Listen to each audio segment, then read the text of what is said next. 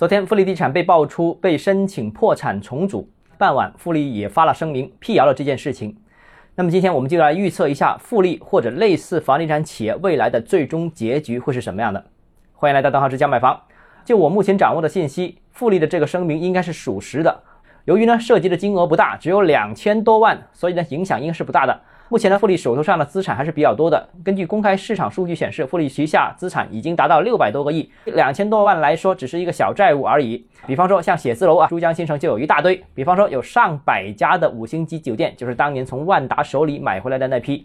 需要强调一下，因为疫情过去了，旅游业也复苏，所以富力旗下的酒店呢流水是明显好转。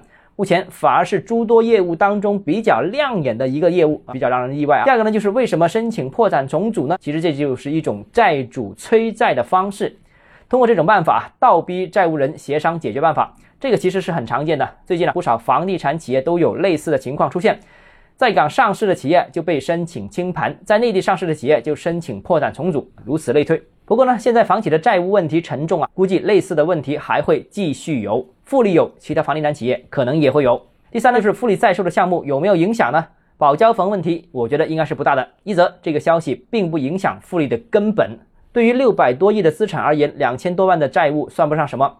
第二呢，前几天中央也宣布了对房地产企业的支持延续，对行业债务有望展期，房地产也有新的喘息机会。但富力项目的销售呢，我觉得就会受到一定影响了。毕竟啊，不是很多群众深入了解里面的细节。大家现在的心态是宁愿错过也不愿意踩雷。那昨天这个消息全面发酵，很可能对富力楼盘的销售产生负面影响。最后一个就是富力这种企业未来的前景会怎么样？这个问题就非常复杂了。短期看肯定不会有大的变化，既好不到哪里去，也死不掉。